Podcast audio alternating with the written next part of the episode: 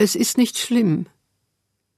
Es ist nicht schlimm, wenn du die Haferflocken stehen lässt, dich hinlegst und in den Himmel starrst. Zu sehen gibt es immer etwas. Ein Vogel hält auf die Birke zu, Wolken treiben, was noch? Das Blau wie eine kühne Verzückung. Bis sich ein Flugzeug hineinbohrt, hoch oben und ohrenbetäubend. So ist das Leben. Gestern lief eine schwarze Katze übern Weg, heute braust es aus dem Äther.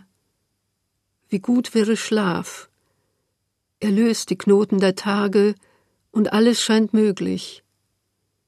Du driftest ostwärts, bist abwechselnd Wind und Bewusstsein und die schwerende Süße von Pflaumen.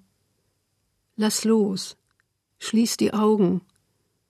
Es ist nicht schlimm, wenn die Stunden welken.